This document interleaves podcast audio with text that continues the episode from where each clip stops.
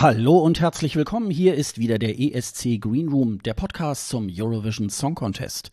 Mein Name ist Sascha Gottschalk und ich sitze wieder in meinem kleinen, aber feinen Podcast-Studio in Pinneberg bei Hamburg. Und mir wieder zugeschaltet ist die geschätzte Kollegin Sonja Riegel. Hallo Sonja, grüß dich. Hallo Sascha. Bist du wieder wohlbehalten aus Amsterdam zurückgekehrt, Sonja? Du warst ja bei Eurovision in Konzert.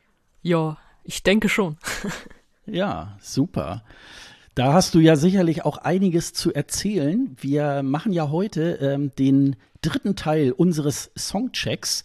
Wir haben bereits das erste Semifinale äh, des Eurovision Song Contests besprochen und auch schon äh, zwei Big Five Teilnehmer und äh, wir gehen jetzt in das zweite Semifinale und in die erste Hälfte. Und äh, ja, auch hier wieder der kleine Disclaimer. Wir können ja wegen der GEMA leider keine Musik spielen. Wir können leider auch diese Songs, die wir heute besprechen, leider nicht irgendwie anspielen oder so, weil wir keine Lust haben auf Post vom äh, Rechtsanwalt. Ich wollte beinahe sagen vom Arbeitsamt, aber das ist äh, das ist dann die nächste nächste Stufe. und ähm, ja und deswegen äh, einfach den Tipp: äh, Wir haben ja Shownotes äh, zu dieser Folge. Da haben wir natürlich die einzelnen YouTube-Videos verlinkt zu den Songs, die wir heute besprechen. Die könnt ihr euch natürlich jetzt im Vorwege einmal anhören oder aber ähm, ja ihr ihr hört euch jeweils den Song an, dann hört ihr euch an, was wir euch dazu zu sagen haben. Oder es gibt noch eine andere ähm, Möglichkeit, ihr seid schon so voll in diesem Jahrgang 2022 vom ESC, dass ihr auch schon jeden Song bis in die kleinste Note irgendwie halt kennt, dann braucht ihr euch auch schon gar nicht mehr diese Songs anzuhören. Also das bleibt euch ein bisschen äh, auch überlassen. Ja, ich freue mich schon. Wir haben Halbzeit, Sonja. Also ich begebe mich mal wieder in so in so Fußballtermini. da musst du noch sagen, Obwohl, wir haben gerade Pausentee getrunken. Ja, genau. Wir haben Pausentee getrunken und äh, ja, und das, äh, deswegen, ich äh, freue mich dazu. Ich habe heute so ein bisschen den Eindruck, heute könnte es auch von unseren Meinungen her ein bisschen unterschiedlich ausgehen und ich glaube, das macht das Ganze ja auch immer noch so ein bisschen bisschen spannend. Und wir können heute so ein bisschen so eine Komponente äh, reinbringen, denn du warst äh, vor Ort äh, in Amsterdam. Es gibt ja diverse Pre-Shows in London, in Madrid, Barcelona, Tel Aviv. Ähm, und unter anderem, ich glaube, das ist sogar das Größte in Amsterdam, Eurovision in Konzert ist immer eigentlich äh, so Anfang bis Mitte April, immer an einem Samstag.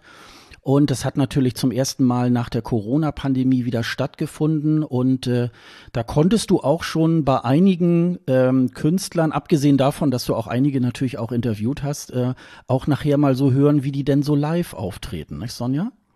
Ja, durchaus. Und ich würde mal sagen, ich lasse das einfließen, wenn ich finde, dass, dass man dazu was sagen sollte an den entsprechenden ja. Stellen. Mhm. Und äh, ja, stimmt, ich habe auch recht viele Interviews geführt. Also da ist ja immer dieser Pressenachmittag, wo man so zwei Stunden lang mit allen in einen Raum geworfen wird und dann kann man sich suchen, mit wem man irgendwie spricht und in welche Schlange man sich anstellt und so. Und ich glaube, am Ende habe ich zehn Acts interviewt, also zehn kurze Interviews wow. mitgebracht, was eigentlich ein ganz guter Schnitt ist und dadurch ein bisschen was erfahren können. Und ja, auch das äh, werde ich natürlich einbringen, wenn es was einzubringen gibt. Das ist immer wieder spannend, wenn man dann auch. Wir stellen uns ja manchmal hier Fragen, wenn wir über die Songs reden oder über die Künstler, Künstlerinnen äh, da kann man die Fragen auch mal direkt loswerden. Das ist sehr schön. Ja, und man kann dann auch mal hören, äh, so wie sind die denn eigentlich live? Ne? Also manchmal kriegt man ja so noch mal irgendwo ein YouTube-Video zu fassen, wo man sie dann doch mal irgendwo in so einem Live-Gig dann irgendwie auch äh, hören kann. Äh, aber manchmal eben auch nicht. Und in so einer Live-Situation wie bei so einem Konzert, da kann man natürlich dann auch immer so eine ganze ganze Menge da irgendwie auch, auch ähm, dazu hören. Ja, ähm, wobei natürlich, was, was du halt nicht kriegst, ist äh, die Inszenierung am Ende, weil du stehst dann auf einem Fleck und äh, siehst sie da vorne auf der Bühne. Es ist natürlich, wir wissen alle, es kommt beim ESC ganz viel drauf an, wie da die Kameras sind. Also wann gibt's eine Nahaufnahme, äh, wie wird das alles irgendwie mit der großen Bühne dann inszeniert, aber so einen kleinen Eindruck gibt's ja dann trotzdem immer und das ist schon spannend. Ich habe gehört, ähm, die Akustik soll nicht so so toll gewesen sein. Ich konnte mich noch dran erinnern. Äh, 2019 war ich das letzte Mal da in Amsterdam. Dieses Jahr habe ich mich ehrlich gesagt nicht noch nicht so wegen Corona und so getraut. Du warst da etwas mutiger, aber ähm, da habe ich jetzt gehört, das war von der Akustik wieder nicht so toll. Das ist natürlich schade, ne? Ja, ich stand ganz weit hinten. Da ist es ja sowieso nie so doll, was da alles noch ankommt oder nicht ankommt. Äh, sie hatten vor allem auch technische Probleme. Also, dass so In-Ears irgendwie nicht funktioniert haben oder Mikro zu leise und so, das war doch an einigen Stellen zu hören. Ja, leider. Aber es ist halt auch, ich meine, da waren am Ende, wie viel waren es? 27? Schweden musste kurzfristig absagen, weil äh, Cornelia Jacobs hatte Corona. Eigentlich sollten es 28 Acts aus dem Jahrgang sein, plus so ein paar Support-Acts.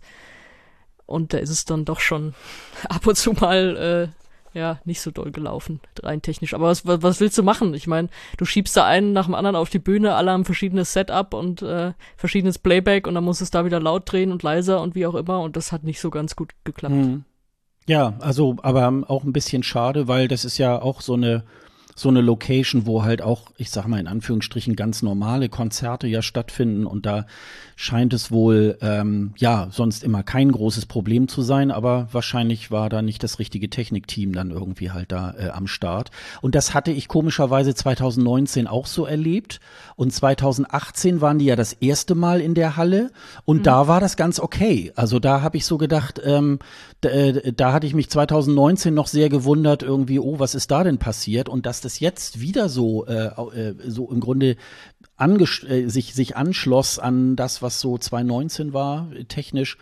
Das ist natürlich schade. Aber wie gesagt, das äh, kennt man ja auch vom großen ESC. Es ist ja ein großer Aufwand. Äh, es ist ja nicht wie bei so einem Konzert, da kannst du dich dann auf die Band, auf den Künstler einrichten. Aber da ist halt wirklich alle drei Minuten ein anderer Act. Und äh, jeder äh, muss sein In-Ear haben, jeder muss sein äh, extra Mikrofon haben und das muss natürlich hinter den Kulissen alles irgendwo auch gehandelt werden. Und das ist natürlich, ähm, denn dieses Eurovision in Concert ist ja mehr oder weniger auch so eine Fanveranstaltung. Und ähm, ja, das machen die auch mehr oder weniger so nebenbei. Vielleicht haben sie sicherlich auch, äh, auch so ein paar Leute, die dann so in der heißen Phase das vielleicht hauptamtlich da so machen, aber insgesamt ist das irgendwie alles so eine, so eine Fangeschichte und äh, dafür ist es natürlich eine Veranstaltung, die ähm, ja also wirklich auch herausragt. Also bei weitem kommen, glaube ich, bei den anderen äh, Pre-Shows äh, nicht so viele Künstler. Und diese, wie du sagst, 27, ich glaube, das war auch vor Corona auch nahezu fast alle, auch in manchen Jahren, die dann da, äh, die dann da kamen. Ich glaube, 2018 haben, glaube ich, höchstens drei oder vier Acts irgendwie gefehlt. Und äh, insofern äh, ist das schon, äh, es wird als wichtig befunden äh, für, die, äh, für die Sender und so, dass sie dann ihren Act dort auch irgendwo auftreten lassen. Das ist natürlich dann auch wichtig. Ja, macht auch Spaß, nehme ich an. Also Malik hat mir erzählt, er wollte unbedingt bei allen Pre-Partys dabei sein. Und ja, so war, war er ja dann also, auch. Ja, beim, äh, also ich, ähm, ich hörte ja schon äh, noch Jahre vorher beim NDR immer so, ja, das nützt gar nichts und so und äh, das ist nur für eine Handvoll von Fans und so weiter. Aber ich glaube schon, dass ähm, sich da blicken zu lassen äh, in der Fan-Community in diesen einzelnen äh, Konzerten also nicht jeder ist ja auf allen Pre-Shows und insofern erreichst du damit dann auch mindestens einmal dann auch die Hardcore-Fans äh, mit deinem Auftritt und du kannst dich halt auch schon so ein bisschen so in diese Bubble irgendwie eingrooven. Nicht jeder ja. ist ja da so gleich von vornherein zu Hause, ne? Genau, das, das zweite würde ich eigentlich noch eher äh, als hochwertig ansehen, weil ja, ich meine, ob das dann am Ende Einfluss hat, wie viele Stimmen du kriegst, wahrscheinlich eher nicht. Also dafür sind das auch wirklich äh, zu klein. Also diese anderen Pre-Shows sind ja alle in relativ kleinen Clubs. Das Amsterdam ist ja jetzt schon so eine Halle, wo ein paar tausend reinpassen. Aber auch das ist ja eine verhältnismäßig Mini-Menge, wenn du, wenn du dann siehst, wie viele am Ende den großen ESC gucken und sich davor nicht irgendwie damit beschäftigen. Aber ich glaube, es ist ganz geil, weil wenn du siehst, wie die sich dann untereinander schon irgendwie vernetzen, unterhalten und das hilft dir dann auch eine gute Zeit zu haben vor Ort einfach und, und dich da irgendwie wohler zu fühlen, wenn die Leute alle schon kennst und äh, deren Auftritte auch, auch schon gesehen hast und dich mit denen weiter austauschst und, und anfreundest. Äh, ich glaube, das ist einfach fürs Gefühl auch super gut. Ja, dann gucken wir mal. Dann kannst du ja mal zwischendurch auch schon mal ähm, auch äh, erzählen, wenn du die vielleicht da auch sogar in Amsterdam getroffen hast und so. Ähm, äh, dann kannst du da ja ein bisschen aus dem Nähkästchen plaudern. Ist, äh, äh, ich würde, also ich finde es auch ganz interessant. Wir haben noch gar nicht so intensiv darüber gesprochen. Bisschen was geschrieben und äh, da bin ich auch mal sehr, sehr gespannt, genauso wie unsere Hörer. Äh, ich glaube, die, äh, die erste Band, den ersten Act, der aus Finnland kommt, mit denen hast du ja, glaube ich, auch gesprochen. denn ähm, es geht um The Rasmus. Äh, man kennt ihren Welthit äh, In the Shadow und jetzt treten sie beim Eurovision Song Contest 2022 für Finnland an. Es sind die Rasmus. Die Band äh, tritt mit dem Song Jezebel an und handelt über eine femme fatale, die mit einem Hang zu SM-Praktiken Männerherzen bricht. Geschrieben wurde das Lied von Frontmann Lauri I. Löhnen und dem US-Komponisten Desmond Child, der schon für Kiss, Bon Jovi, Aerosmith und Alice Cooper Hits geschrieben und produziert hat. The Rasmus äh, gibt es bereits seit 1994 und sie haben bereits neun Studioalben herausgebracht. Ausgewählt wurden The Rasmus beim finnischen Vorentscheid Uuden-Musikin Kiel Pailo, kurz UMK, mit großem Abstand zu den zweitplatzierten Cyan Kicks. Insgesamt äh, traten sieben Acts bei dieser Show auf, die äh, von einer großen Varianz geprägt war. Ja, Sonja, du hast, glaube ich, The Rasmus auch in Amsterdam getroffen, ne? Äh, ja, habe ich. Äh, vorher noch kurz die Anmerkung, wir haben ja schon drüber gesprochen, aber der finnische Vorentscheid war wirklich cool. Der hat Spaß gemacht ja, zuzuschauen. Ja, ja, ähm, das stimmt. Ja, aber es ist auch gut, dass die Rasmus das gewonnen haben, weil es wertet natürlich die Veranstaltung auch auf, wenn die dabei sind. Also so ein großer Name, so eine große Band, die brauchen das jetzt nicht für Promotion. Das ist, also, die sind, die sind schon groß und äh, die haben schon ihre Riesenkonzerte gehabt und alles. Aber ich habe sie halt auch gefragt, so wie kommt's, dass ihr euch jetzt für den Vorentscheid dann beworben habt? Und äh, Lauri meinte dazu, ja, in dieser Corona-Zeit überlegt so, was, wo könnten wir mal wieder Action haben? Und dann ist er halt darauf gekommen. er hatte ja davor auch schon mit Blind Channel irgendwie so deren Song gecovert und ich glaube auch, dass dieser Erfolg von Blind Channel, der hat da, glaube ich, viele Türen geöffnet. Also so in Finnland, dass sie denken so, boah, wir können hier mal wieder rausgehen mit so einem Rock und das kommt ja gut an und äh, auch beim ESC dann tatsächlich. Und da sind The Rasmus eigentlich dann ganz geile Nachfolger auch dafür. Und ich glaube auch, dass sie damit weit kommen. Ja, natürlich, äh, wenn alle das im Fernsehen sehen, werden sie sagen, ach guck mal hier, die Band, die kenne ich doch und ach, die gibt's noch und wie auch immer. Aber ich habe die tatsächlich länger auch verfolgt. Ich habe die mal 2009 in einem Konzert gesehen und dann, du sagtest, der Welthit ist von 2003, das ist ja auch schon ein bisschen her, aber auch danach kamen immer noch Songs, die ich fand, die man gut hören konnte. Und da setzt sich das jetzt schön fort. Also, du hast gerade gesagt, Lauri hat den mit Desmond Child geschrieben. Und es ist so witzig, weil im Pressetext steht, äh, ja, ich habe gesagt, wir wollen irgendwie, komm, wir wollen den besten Rocksong ever schreiben. Und da habe ich ihn natürlich gefragt, ist es denn der beste Rocksong ever geworden? da musste er lachen und meinte, ja, ähm, er ist sicher einer davon, haha, und ja, musste mich, glaube ich, in 20 Jahren nochmal fragen, da kann man das vielleicht ganz gut einschätzen. Und aber halt, aber so mit dieser augenzwinkernden Ambition da ranzugehen, wir schreiben jetzt was richtig Fettes und bringen das dann da auf die Bühne und dann haben sie ja noch dieses Comic-Konzept, was sich auch so ein bisschen anlehnt an ihre neue Gitarristin.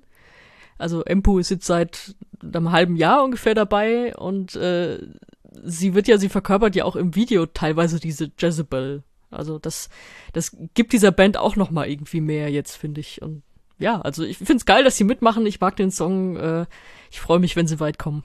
Es wertet die Veranstaltung auf. Ja, ich glaube, das, das ist ein, das äh, ist jetzt ein Zugpferd äh, des, des diesjährigen Jahrganges. Ähm, das habe ich jetzt auch schon öfter mal so gehört, wenn das so angeteasert wird, so ja, bald ist ja der ESC und Mensch und The Rasmus die treten da auch an, irgendwie äh, ganz bekannte Band und so. Und äh, ich habe so am Anfang eher noch so ein bisschen, ach Gott, so irgendwie, das ist, äh, weiß ja, so die 2000er irgendwie wollen ihren Song zurück, so ungefähr habe ich noch so ein bisschen äh, so rumgeätzt. Aber ähm, insgesamt, wenn ich das jetzt, ähm, wenn ich das so auch im, im, im Lichte des gesamten Jahrganges jetzt so sehe, ist das schon ist das schon irgendwie auch eine äh, auch ganz passable Nummer. Es ist äh, mich reißt es jetzt nicht unbedingt so vom vom vom Hocker, aber es ist jetzt auch nicht, dass man so mit den Augen rollt. Also wir hatten ja schon mal äh, das äh, äh den Beitrag aus Bulgarien irgendwie, das ist ja blutleer bis zum geht nicht mehr. Und ähm, hier bei, bei Jezebel ist es zumindestens, da geht was ab auf der Bühne und ähm, es ist, äh, ja, es hat, es hat irgendwo auch Ecken und Kanten und das ist, äh, das wird, glaube ich, äh, weiß nicht, ob sie die Bühne abreißen, aber ich glaube, das wird schon in den drei Minuten wird da äh, tatsächlich was auch stattfinden und ich glaube, wir werden sie auch im, im Finale sehen, da bin ich mir eigentlich auch sicher, da zieht, glaube ich, der Name auch wirklich. Und insofern ähm, kann man da jetzt nicht irgendwie so, äh, entweder, ich glaube, entweder man mag sie oder mag sie nicht. Ich bin da so ein bisschen in der Mitte. Ähm, aber ich denke mal, dass, äh, das wird schon, das wird schon für, für Finnland wird das schon gut ausgehen. Also, das glaube ich schon. Ja, und guter Opener, ne? Da wir jetzt hier ja äh, nach der Startreihenfolge gehen. Ja, äh, das ist, glaube ja. ich, ein guter Song, der, um das zu eröffnen, das zweite Halbfinale. Ja, da hat man sich, glaube ich, auch tatsächlich äh, so was dabei gedacht, dass man gesagt hat, äh, oh ja, das müssen wir damit, damit irgendwie äh, beginnen, so ähnlich wie man es ja jetzt mit Albanien beim ersten Semifinale irgendwie halt macht. Das, äh, das geht auch äh, nach vorne ähm, und äh, das ist jetzt, glaube ich, mit Finnland äh, ist das da genauso. Also das glaube ich schon, dass das gut wird. Dann gehen wir zu Israel. In diesem Jahr diente in Israel die Sendung The X Factor Israel als Vorentscheid des Landes. In vielen Runden, die mehr als drei Monate andauerten, setzte sich schließlich der 25-jährige Sänger Michael Ben David aus der Nähe von Tel Aviv mit nur einem Punkt Vorsprung durch. In seinem Song I Am geht es um Selbstakzeptanz. In der Schule wurde er als Kind gemobbt, weil er schon früh über eine sehr hohe Singstimme verfügte. Ebenso war sein Verhältnis zu seiner Mutter nicht besonders gut, da diese seine Homosexualität nicht akzeptieren konnte. Mittlerweile sollen die beiden aber wieder ein gutes Verhältnis haben.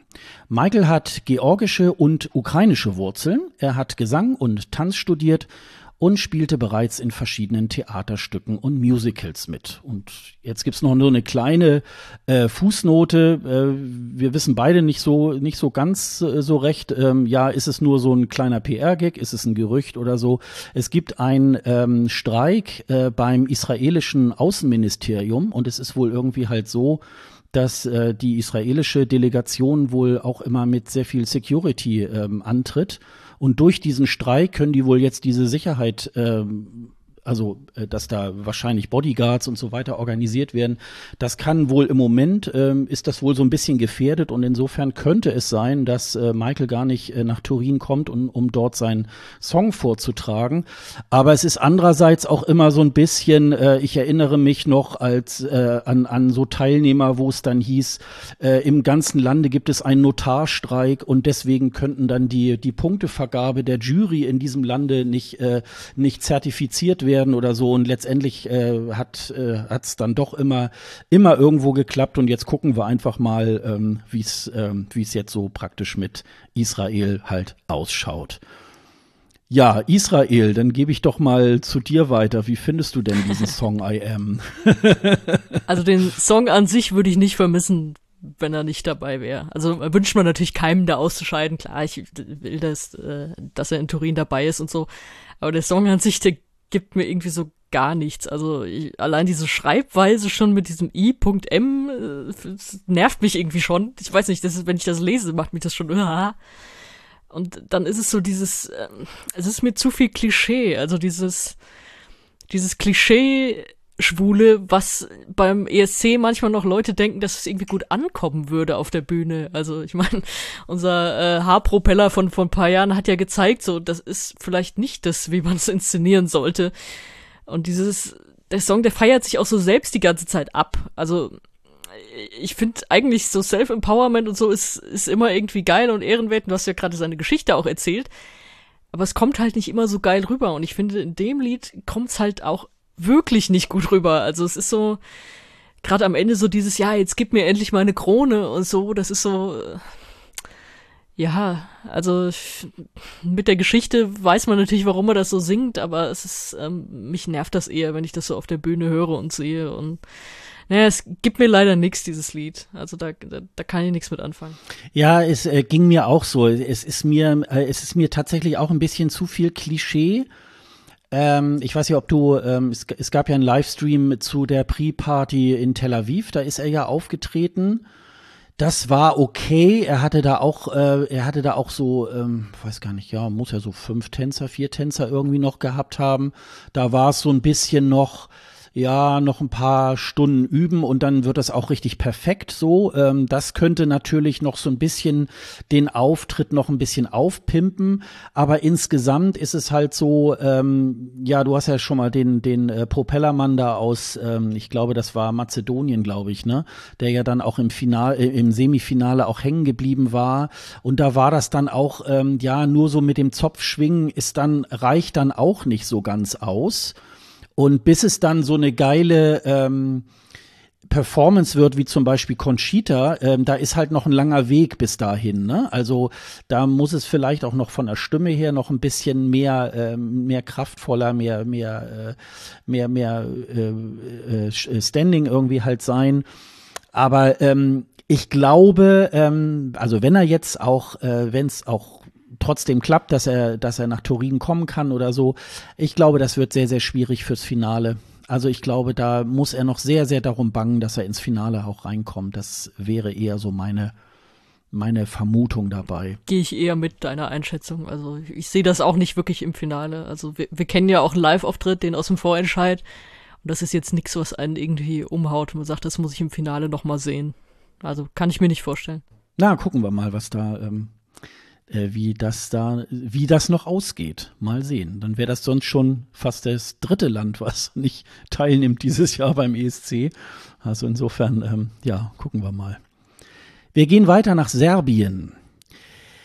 Das Land schickt in diesem Jahr Konstrakta, die eigentlich Anna Duric heißt und 1978 in Belgrad geboren wurde. Sie ist Architektin, verheiratet und hat zwei Kinder. Sie ist seit 2007 Mitglied in der serbischen Reggae- und RB-Band Selmja Gruva. Als Solokünstlerin ist sie seit 2019 unterwegs. Beim serbischen Vorentscheid setzte sich Constracta mit ihrem Song In Corpore Sano in einem gesunden Körper unter 17 anderen MitbewerberInnen durch. In dem etwas sperrig wirkenden Lied, das sehr viel Spiel für Interpretationen lässt, geht es unter anderem um den Gesundheitswahn und Produkte, die ein gesundes Leben versprechen.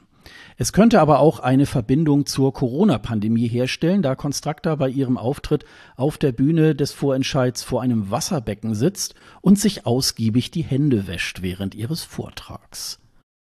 Wie hat dir denn das gefallen? Oh Gott, muss ich anfangen bei dem Song? Ja, ja. ich finde den so schlimm, ich finde den so furchtbar. Das ist bei mir gerade das, das ist der schlimmste Song des Jahrgangs, ohne Scheiß. Es ist, ich, mich gruselt das von Auftritt über das offizielle Video mit diesen Schmatzgeräuschen, die so laut sind am Anfang und am Ende und Ah, ja, in dem Video, ja, genau. Ja, mhm, genau. Nee, dieses gruselige, äh, auch diese gruselige Ausstrahlung, dann musikalisch hat das auch irgendwie so, gibt mir das überhaupt nichts und man versteht auch kein Wort, außer Meghan Markle und dann eben diese Phrase auf Latein, die ja auch irgendwie nur halb ist. Also du sagst in einem gesunden Körper, das ist, da gehört ja eigentlich noch mehr dazu, so mit dem gesunden Geist, der eigentlich noch in diese Phrase gehört.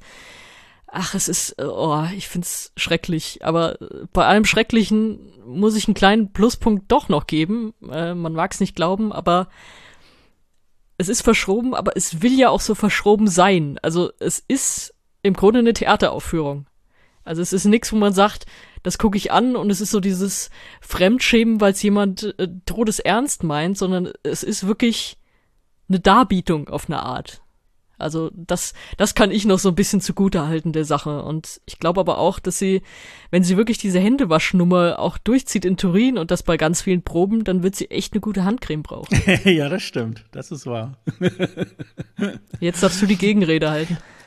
Ja, ich, äh, ich knüpfe da tatsächlich mal an, an dieses mit diesem Theaterstück und so weiter. Ähm, also, ähm, ich habe, ähm, wenn ich mal so diese Playlist habe durchlaufen lassen, habe ich ja schon mal so erzählt. Ich mache das ja immer während, bevor der ESC so bevorsteht, äh, klicke ich dann immer mal auf die Playlist und lasse sie so durchlaufen, ohne dass ich mal skippe, so dass ich dann wirklich auch so den Songs, die ich äh, nicht so von vornherein so geil finde, auch eine Chance haben und genauso lange durchgespielt werden wie meine Top-Favoriten. Und da ist es immer so ein bisschen so durchgelaufen. So, und dann habe ich so, ja, ich glaube, das wird nix. Ich hörte immer nur mal so aus den Augenwinkeln, ah ja, die Bubble, äh, die, die dreht schon durch und findet das irgendwie ganz toll und so weiter. Ich hatte bis dahin tatsächlich noch mich noch gar nicht so mit dieser Live-Performance beschäftigt. Also sowohl beim Vorentscheid als auch dieses äh, mit dem Video. Und ich habe, glaube ich, zuerst dieses mit dem äh, vom Vorentscheid irgendwie halt äh, gesehen, wo sie dann gewonnen hatte. Und irgendwie, es, es, es, äh, irgendwie hat's mich jetzt umgestimmt. Und irgendwie habe ich so gedacht, ja, also es ist tatsächlich sehr, sehr ungelenk. Ähm, ich glaube, sie macht ja nicht nur dieses Lied, sondern sie macht ja sowieso so solche solche Musik eigentlich, die so ein bisschen sperrig ist. Irgendwas irgendwo habe ich noch was gelesen von, dass sie das auch so fast so ein bisschen mathematisch macht. Das kommt vielleicht so ein bisschen von ihrem Beruf als Architektin und so und ähm, und dann irgendwie, ja, mit dem Waschbecken habe ich erst so gedacht, ach so, das ist dann so, also Richtung äh, Corona-Pandemie und immer schön Hände waschen und so weiter. Ihre Tänzer um sie herum hatten dann auch gleich so Handtücher bereit, wo sie sich dann die Hände dann irgendwie sauber macht. Und dann war halt dieses Video, du hast äh, erzählt, es geht da irgendwie los, dass sie mit, äh, mit so einem Mann am, am Tisch sitzt und dann so, so ein Hähnchen irgendwie halt da verputzt jeder und man hört so, so diese, diese Essgeräusche. Es ist äh, nicht gerade sehr, sehr appetitlich und aber es ist wieder so, wo man so denkt, ähm, es bleibt irgendwo hängen. Also äh, sowohl von der Person als auch ähm, von der von der Performance und ähm, also für mich ist das Ding sicher drin, weil es sich tatsächlich auch so von ganz vielen Sachen irgendwie so abhebt, die so eher so eine so eine Gleichförmigkeit haben und ähm, es wird kein Siegertitel werden, aber ähm, ich finde das großartig. Und dann noch so ein bisschen so, ich weiß gar nicht, ob es der, ob's der erste Beitrag ist, der auf Latein irgendwie auch äh, vorgetragen wird oder in Teilen zumindestens. Ähm, äh, aber das ist zumindest nicht etwas, was, was ganz oft irgendwie ähm, beim ESC so, so vorgefunden wird. Und äh, ja, also ähm, das ist halt und Meghan Markle wird sich wird sich auch freuen, dass sie beim ESC jetzt des Öfteren dann erwähnt wird. Also insofern, ähm, ich finde das großartig, finde das ganz großartig. Also du hattest ja, glaube ich, irgendwann mal geschrieben, du würdest dann mal mit dem Podcast aufhören, wenn ich da jetzt irgendwie was gut finden würde. Ich hoffe ja, nicht. Hat's jetzt. das war's dann. Dü, dü, dü. Ja, aber ist, ich finde es auch erstaunlich, wie viele das wirklich gut finden. Aber dann kann ich es auch wieder verstehen. Ja, es sticht raus ja, man denkt sich, huch, die wäscht sich jetzt da die Hände auf der Bühne und äh, macht so ein paar komische Töne dazu. Ich glaube auch, dass es ins Finale kommt und dass es in der Bubble natürlich wird's schon gefeiert, aber dass es auch irgendwie, dass es auch draußen dann hängen bleiben wird. Natürlich sowieso bei dem Auftritt. Also, aber ich find's halt scheußlich. Aber das ist etwas, wenn man nur den Song hört, dann denkt man so, ah, was soll das denn irgendwie? Ja, nur den komisch. Song, du sagst, Versteht, du hörst ne? den nebenbei, mhm. ich, ich skippe den sofort weiter. Ich finde den als Song schlimm. Nee, das ist meine Regel bei mein, die aktuelle Playlist vom ESC, wenn ich die an, äh, wenn ich die anmache, dann wird nicht geskippt. Das ist, äh, weil sonst, sonst fokussiere ich mich zu sehr auf meine vier, fünf Favoriten, die ich so ja, bei so einem verstehe. Jahrgang habe. Und dann äh, ist da, also wenn ich in der Bahn fahre oder so, dass ich dann mal so denke, ach, jetzt kann ich ja heute mal wieder die ESC-Playlist irgendwie und dann läuft und dann, und da habe ich nur immer so gedacht, äh, was soll denn das eigentlich? Und ich hatte mich aber noch nicht so näher damit beschäftigt. Das könnte allerdings ein Minuspunkt sein. Du hast ja vorhin einen Pluspunkt. Ich würde jetzt mal sagen, ein Minuspunkt. Ähm, wenn man, wenn das jetzt doch so wäre, dass man zu viel erklären würde, dann könnte es auch wieder sein, dass wir uns täuschen mit dem Finale. Aber ich glaube, dass vielleicht äh, die Kommentatoren vielleicht so zwei, drei Sätze erklärend dazu erzählen, keine Ahnung. Oder die, oder der Auftritt ist nachher so, vielleicht macht sie noch irgendwas anderes, außer Hände waschen, keine Ahnung, vielleicht duscht sie noch mal oder ich weiß oh es nicht. Äh, Geil, so wie Ray Lee beim, beim norwegischen Vorentscheid da. Ja, damals. genau, genau. ja, also aber gut, beim, weißt du, beim polnischen Butterfass hat auch keiner was erklärt, ja, das ist allein so trotzdem als Bild hängen geblieben. Ja, naja, und äh, ja gut, es ist halt so, wie es ist. Sie hat ja auch irgendwie so ein, so ein, so ein ähm, groß, was ist das, ähm, äh, eine Warze oder so da unterhalb vom Auge irgendwie, ne? Das, also das ist ja mehr oder weniger auch so ein Hingucker, wo man hinterher sagt, ach ja, das war die mit der Warze so irgendwie. Also das, äh, das ist vielleicht, das sind vielleicht ja auch solche, ist doof, aber sind solche Merkmale irgendwie halt, ne? Und das, äh, das, das kann natürlich auch irgendwie so sein. Aber da bin ich mal gespannt. Also ich würde aber tippen, also ähm, Finale ist, glaube ich, dabei. Ich glaube, das würde das Finale auch noch ein bisschen äh, interessanter machen. Vielleicht neben äh, Stop She's Do aus, aus äh, Moldau irgendwie.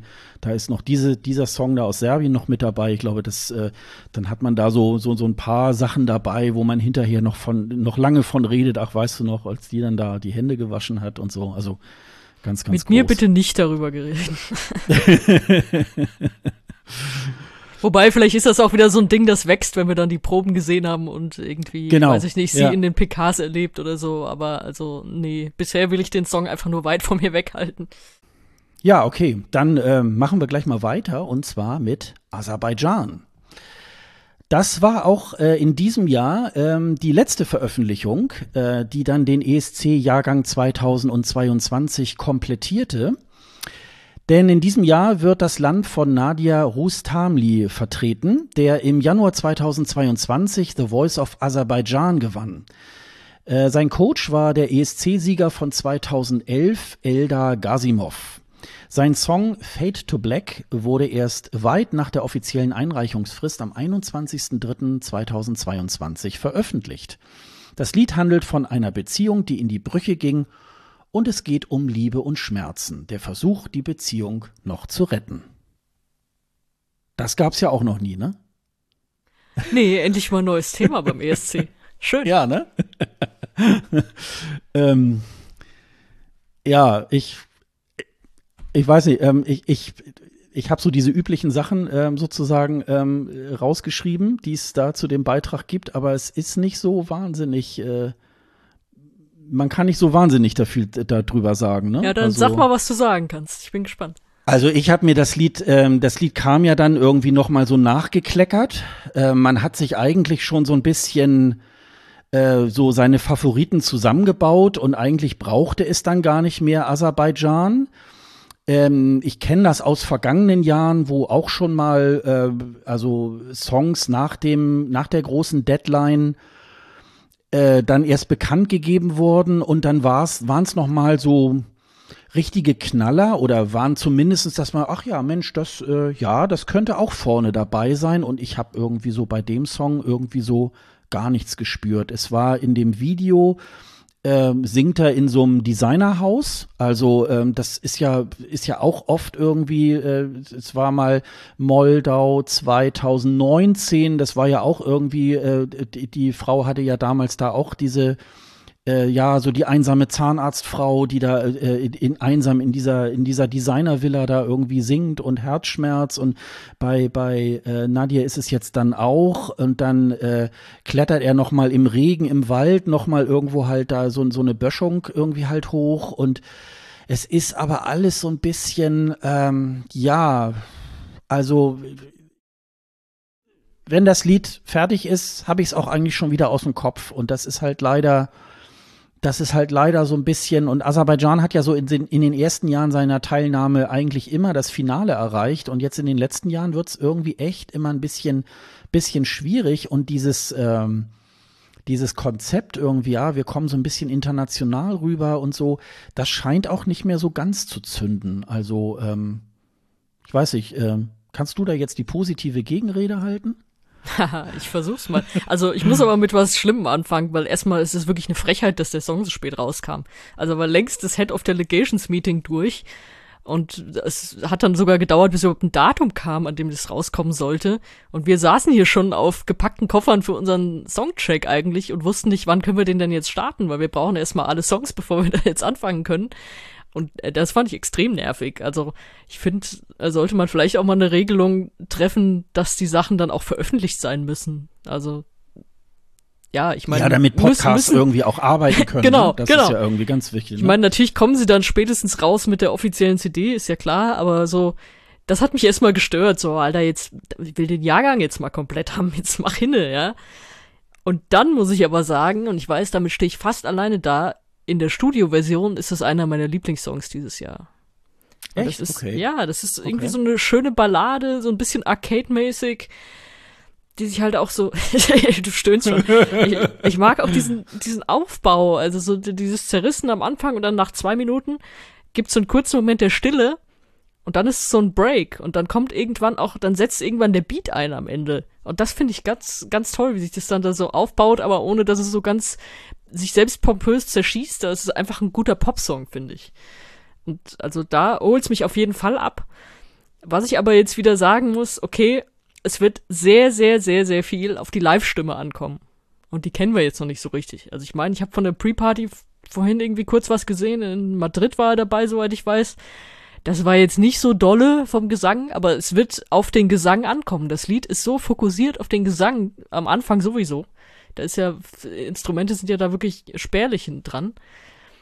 Und also da muss er echt liefern. Oder ob er das live tragen kann, keine Ahnung. Wenn er es tragen kann, wird's ein geiler Song und ein geiler Auftritt hoffentlich, aber ich glaube, das kann auch äh, durchaus krepieren auf der Bühne, aber ich werde es in der Studioversion trotzdem sehr gerne mögen. Ja, aber ich glaube, es sticht nicht so hervor, dass man so denkt irgendwie, oh ja, das muss irgendwo unbedingt ins Finale kommen. Und da glaube ich, das ist auch so ein Kandidat, der es sehr, sehr schwer haben wird. Also das wird, äh, glaube ich, nicht so wahnsinnig auffallen. Ähm, ja, also klar, äh, äh, es ist ja ganz oft so, man sagt dann immer, ja, äh, ah, dann werden die ja noch auf der Bühne noch irgendwie was machen, aber manchmal ist es auch so, dann machen sie auch nicht wirklich noch großartig was und setzen dann wirklich tatsächlich auf den Künstler und wo man dann schon im Vorfeld so gemerkt hat, nee, das reicht aber irgendwie halt nicht. Ähm, das ist halt, ähm, also ich, äh, das, das ist äh, jetzt speziell bei diesem Beitrag, ich habe mich da sehr, sehr schwer getan, da wirklich noch irgendwas herausragendes auch bei ihm irgendwie zu finden. Klar ist jetzt irgendwie auch jetzt ganz frisch irgendwie ein Casting-Gewinner und der hat wahrscheinlich noch nicht so viel äh, äh, noch, kann noch nicht so viel vorweisen ähm, als, als Sänger. Aber trotzdem habe ich so gedacht, ja, aber und dann so das Lied inhaltlich auch Liebe, Herz, Schmerz, irgendwie so, ich so denke, das ist aber im Übrigen bei ganz vielen in diesem Jahr so, ist es textlich ähm, eher so ein bisschen, naja, gut, ähm, immer so das Übliche.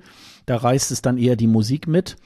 Aber ähm, ja, also ich, ich glaube, ähm, Aserbaidschan wird es, wird, glaube ich, das Finale nicht erreichen. Das glaube ich jedenfalls nicht. ja, aber es, es fehlt uns wirklich jetzt ein Anhaltspunkt. Also, weil bei vielen haben wir irgendwie so einen Vorentscheidsauftritt und äh, da kann man sich jetzt sehr wenig gerade drunter vorstellen. Ja, das stimmt. Deswegen mal sehen, was da so kommt, was wir nach der ersten Probe sagen, die wir gesehen haben.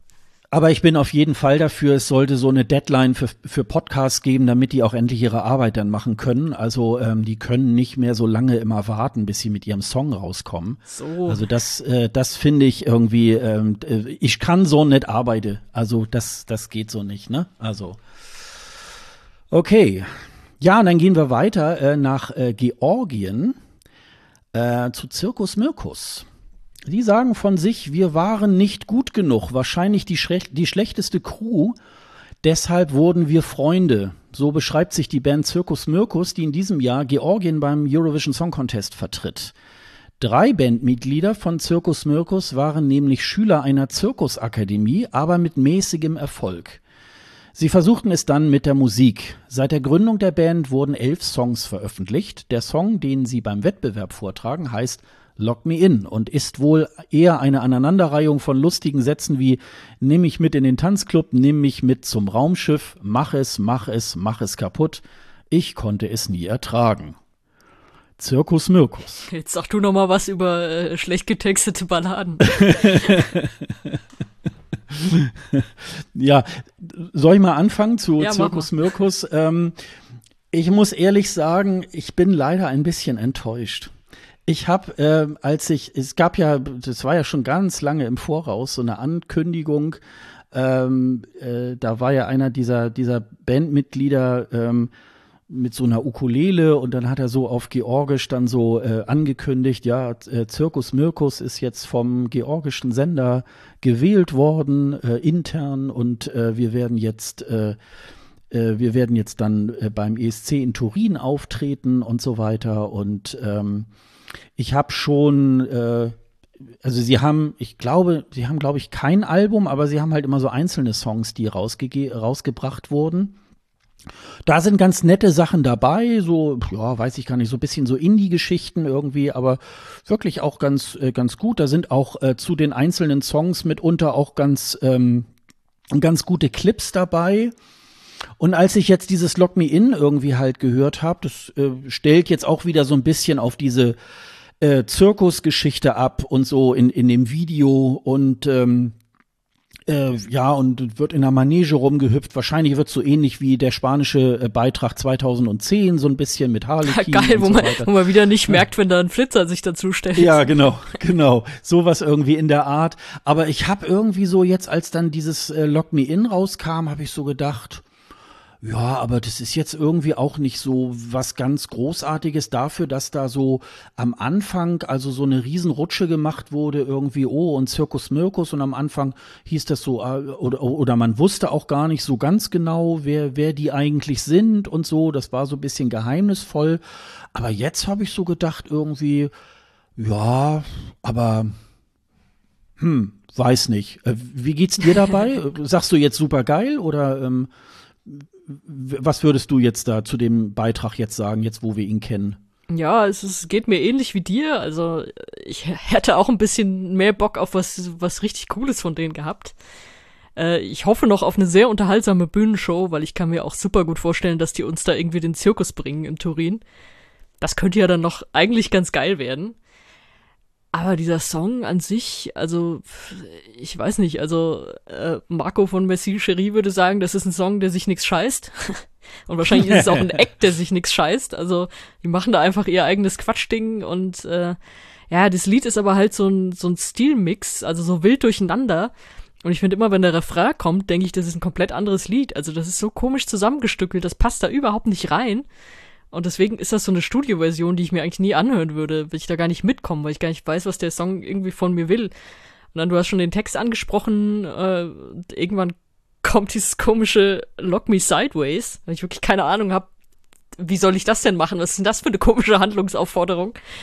Äh, ja, also es lässt mich auch ein bisschen ratlos zurück und ich hoffe wenigstens auf eine gute Show dann am Ende. Ja, die waren ja in Tel Aviv, ne? Da waren sie dann mehr so äh, im äh, mit so einem Band-Setting irgendwie einfach nur. Ähm, einer von denen hatte noch irgendwie so Grasbüschel im Gesicht irgendwie hängen, also so ähnlich wie beim wie beim australischen Teilnehmer irgendwie halt so mit so Ketten im Gesicht und so.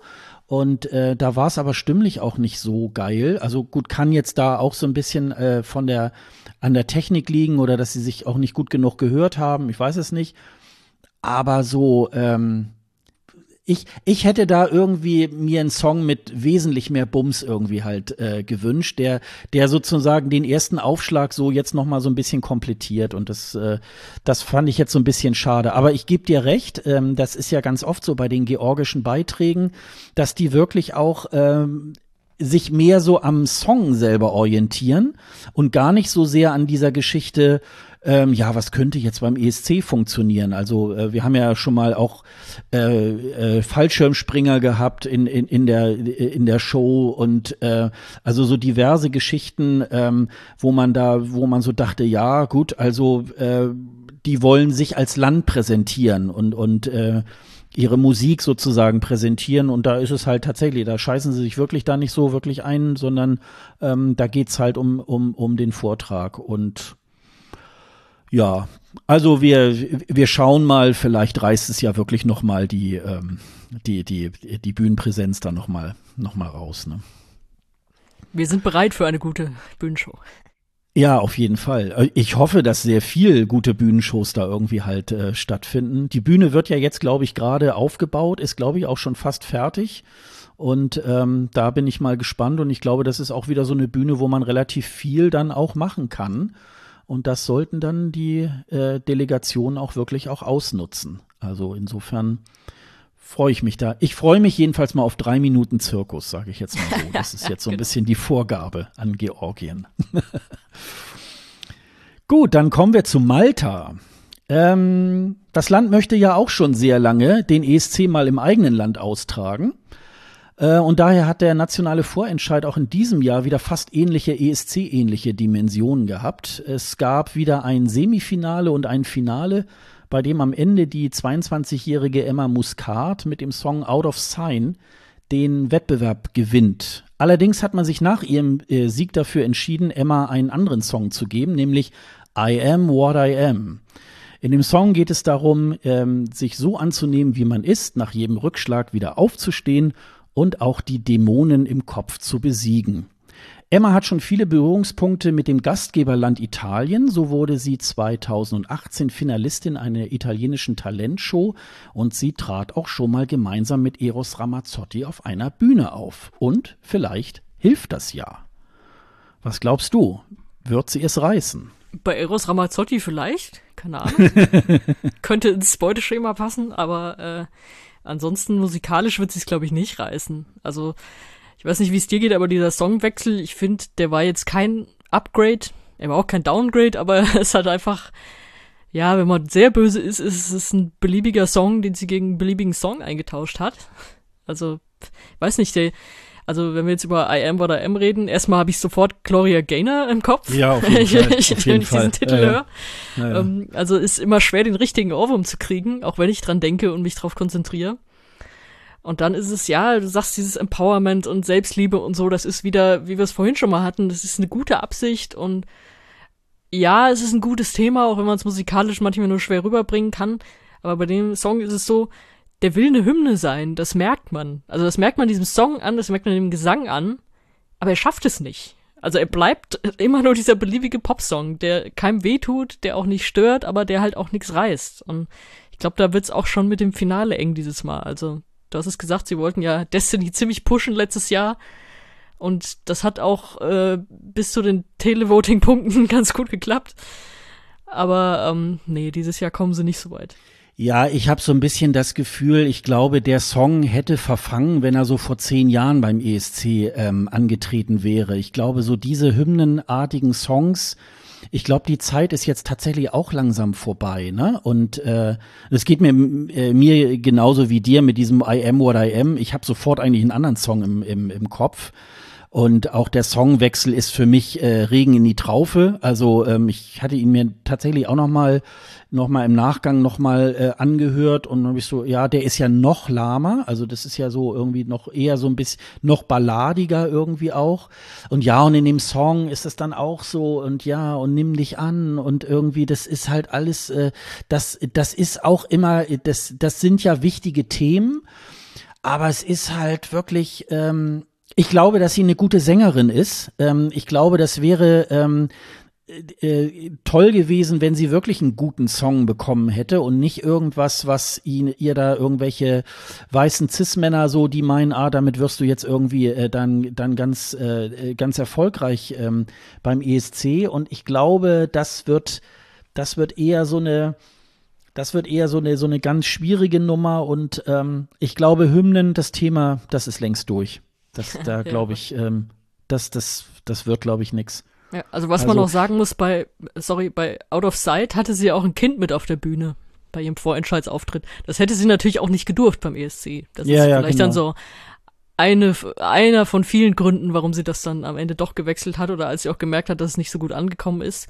Äh, ich hatte sie auch kurz drauf angesprochen in Amsterdam und äh, sie meinte, dass äh, ihr neuer Song jetzt wäre äh, universeller als der andere. Was auch natürlich, äh, also er will das sein, das hört man ja auch, aber ähm, ich glaube trotzdem, dass das nicht nicht ausreicht. Wir werden mal schauen. Ich glaube, es wird äh, es wird nichts mit dem Finale. Gucken wir mal. Aber ähm, ich denke mal, dass das wird, glaube ich, eher nicht so toll. Ja, und jetzt kommen wir, glaube ich, zu deinem Lieblingsland, San Marino. und ähm, der äh, der Sänger, der dort antritt, ähm, ist äh, Sänger, Songwriter, Rapper, kommt eigentlich aus Verona und versucht es eigentlich eher schon seit 2019 beim italienischen Sanremo Festival. Und ähm, ja, jetzt hat er den Deutschen, äh, nicht, nicht den Deutschen, sondern jetzt hat er den Vorentscheid von San Marino gewonnen, nämlich Achille Lauro, der eigentlich Lauro di Marinis heißt. Und äh, er wird jetzt also nicht Italien, sondern San Marino vertreten. Sein Song heißt äh, Stripper und es geht um die Lust, sich auszuleben, alles aus seinem Leben herauszuholen. Er selbst sagt über den Song, ich würde das Lied als Punkrock-Song bezeichnen, auch wenn ich es vorziehe, den Dingen, die ich tue, kein Etikett zu geben. Es ist ein Stück, das auf der Dualität von Mann und Frau basiert. Ich würde es als feministische Hymne nennen. Es geht darum, wie sich eine Frau zu, wie sich ein, äh, sich wie eine Frau zu fühlen und sich keine Gedanken über Urteile von außen zu machen. Du hast ja schon des Öfteren äh, San-Marinesische äh, Teilnehmer ja auch begleitet. Bist du denn jetzt mit dem Nachfolger von äh, Zenit äh, zufrieden? Ah, nee, leider gar nicht. das, ist, das ist wirklich nichts für mich. Also auch da wieder, wir sagen es jetzt so oft, das ist auch so super ehrenwert, was er über den Song sagt und äh, weiß ich nicht, sich nicht um die Meinung anderer zu kümmern und einfach auszuleben und so, das, das ist alles total super, ja. Kann man ja auch nichts gegen sagen. Aber ich finde man, also es ist ja so teilweise mit englischen Begriffen und so, und ich finde, die versteht man auch ganz schwer nur, weil er so ein ganz komisches Englisch redet und auch singt und dann ist natürlich auch allein der Fakt, dass San Marino jetzt jemanden schickt, der es äh, mehrfach beim Sanremo versucht hat und da nicht weitergekommen ist. Also, weiß nicht, so Top Ten Plätze hat er da ja schon gehabt, aber jetzt halt nicht da irgendwie kurz vorm Sieg war und äh, San Marino denkt, Gott, jetzt haben wir uns da was richtig Gutes geschnappt. Das, äh, das unterwältigt mich irgendwie komplett. Und dann ist natürlich, kommt noch dazu, dass er optisch halt irgendwie krass das fortsetzt, was Morneskin angefangen haben letztes Jahr äh, wofür er eigentlich wenig kann, weil er war ja zuerst da. Also er ist ja auch älter als äh, die Moneskin-Leute. Aber ähm, ja, das wird trotzdem eher wie ein Abklatsch dann rüberkommen für Leute, die noch Moneskin im Kopf haben und das jetzt sehen. Und also, nee, ich bin äh, San Marino mein Land, aber in dem Fall äh, glaube ich, wird das nicht wirklich was. Ah, sie haben aber, sie haben aber tatsächlich so für, ähm, für dieses kleine Land haben sie ja besonders ähm, sich ja ordentlich irgendwie ins Zeug gelegt äh, mit dem Vorentscheid. Ähm, da waren ja auch, ähm, auch deutsche Künstler irgendwie halt dabei und da muss ich schon sagen, da haben sie mit Achille Lauro sicherlich da auch eher den, den Topstar sich sozusagen da äh, gesichert. Ich finde nur, dass er wesentlich authentischer rüberkommt mit dem, was er da ähm, auch darstellen will, äh, mit, äh, mit dieser ja, was er selber sagt, so lebt, wie, wie ihr es für richtig haltet und so weiter. Und ich glaube, das ist jetzt nicht nur so eine Kunstfigur, sondern ich glaube, das lebt er dann halt auch. Und ich finde, das kommt auch tatsächlich so ein bisschen, das, das kommt auch gut rüber. Ich glaube nur, das ist äh, vielleicht so ähnlich wie wenn Liebhaber des Melodiefestivalen, äh, so äh, Sanremo oder jetzt eben halt auch ähm, den Beitrag aus San Marino so abfeiern. Es ist halt eher was für Liebhaber, ne? Und ich glaube, da gibt's, äh, das ist jetzt nicht so universell, dass da ganz Europa sagen würde, oh ja, äh, was für was für ein geiler Beitrag so. Und ähm, ich glaube, das könnte eher schwierig werden. Und ähm, ich bin mir da nicht so ganz sicher ähm, mit dem Finale. Was meinst du?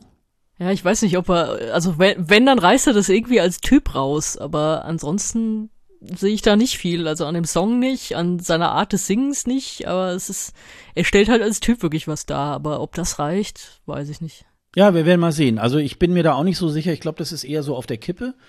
Und äh, da werden wir mal gucken, wie es dann irgendwie, also wenn es natürlich tatsächlich so wieder so ein Auftritt wird wie Moneskin, ich glaube, dann fühlen sich dann alle ganz schnell irgendwie daran erinnert und dann werden sich auch nicht die Kommentatoren zurückhalten und sagen, oh ja, das ist aber so ähnlich wie Moneskin und dann ist es eigentlich auch um, um ihn geschehen. Ne? Also dann dann glaube ich, äh, wenn sich die Leute das dann schon so einreden lassen, dann wird das, glaube ich, auch äh, eher schwierig. Ja, wie gesagt, was aber unfair ist, weil er ja wirklich zuerst ja, da ja, war genau. als Typ. Ja, ja, also. ja, ja. Aber es ist halt äh, oft so, ne, wenn dann, wenn sich das dann irgendwo so festsetzt bei bei so Kommentatoren und die das dann auch äh, nicht wirklich so auch hinterfragen, dann wird das so rausposaunt und äh, der normale Zuschauer, der sich nicht wie wir das ganze Jahr über damit beschäftigt, irgendwie nimmt das halt für bare Münze. Ach ja, ja, genau, stimmt, hat er, da hat der Peter Orban Orban aber recht, ne? So, das ist halt dann immer so ein bisschen. Ja gut, dann äh, schauen wir mal. Jetzt, fahr, jetzt reisen wir mal ganz woanders hin, nämlich nach Australien. Nachdem in Australien die glücklose Montaigne sich gleich zweimal, äh, gleich zweimal nicht teilnehmen konnte, jedenfalls nur einmal in Form eines Backup-Videos, war der diesjährige australische Vorentscheid Australia Decides wieder als Neuanfang zu verstehen. Vor 3500 Zuschauern traten am 26. Februar zehn Acts für das Ticket zum Eurovision Song Contest in Turin an. Daraus ging der 22-jährige Sheldon Riley hervor, den man in Australien schon von einigen Casting-Formaten kennt. In seinem Siegertitel Not the Same arbeitete Sheldon bereits seit 2015, bis er sich dazu endlich entschied, ihn beim australischen Vorentscheid einzureichen. Der Song handelt von seiner schweren Kindheit, bei der er im Alter von sechs Jahren das Asperger-Syndrom diagnostiziert wurde. In dem Lied geht es um sein Außenseiter-Dasein. Das Leben spielte ihn schon äh, früh schwer mit, weil er nicht so war wie die anderen Jungen in seinem Alter obwohl er sich verstellte, wurde er von anderen weggestoßen. Ja, so eine typische, äh, ja, Außenseiter-Geschichte. Aber ich glaube, ähm, die ist eigentlich auch, ähm, ja, die nimmt man ihm eigentlich auch ab. Ich finde, er hat eine ganz tolle Stimme.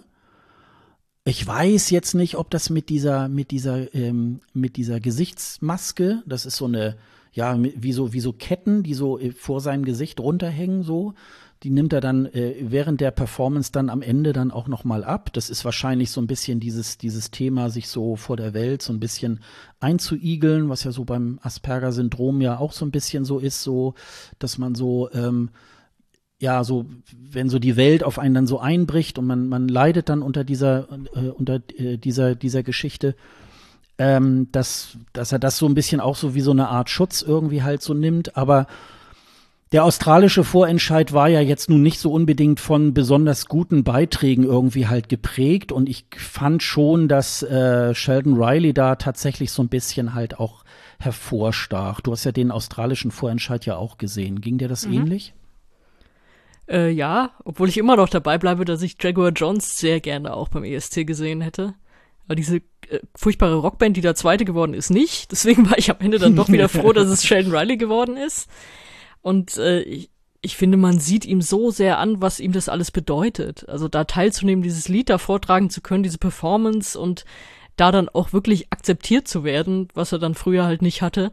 Das merkt man ihm so sehr an und das nimmt man ihm auch alles ab und es, es passt einfach, es, es fühlt sich einfach richtig an, dass er da steht und dass er das vortragen darf und, und dieses Lied so dramatisch, also es, wir hatten hier Conchita schon erwähnt, das ist jetzt natürlich nicht genau dieses Lied, aber es geht halt einfach in diese Richtung und es passt aber auch. Und ich bin nur gespannt, ob, weil er war ja so überwältigt auch bei diesem Vorentscheidsauftritt, dass er eigentlich fast im Song schon geheult hätte oder so ein bisschen auch hat.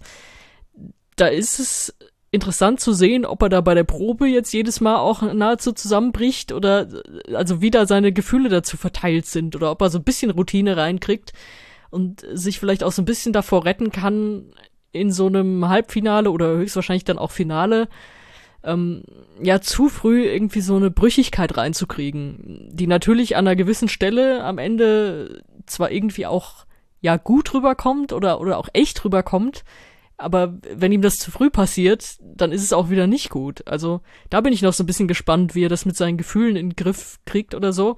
Aber also mich hat er mit diesem Song und mit dieser Geschichte dahinter und so. Das ist, ich finde das ganz toll, dass er so, also so, das sind diese Typen, die braucht man beim ESC und die erzählen dir eine Geschichte und die haben auch was zu sagen.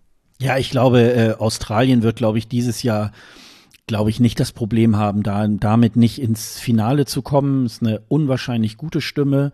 Dann hat er dann dazu auch noch ähm, eine besonders äh, äh, tolle Präsenz auch so dabei. Das mit seiner Kostümierung macht ja auch viel her.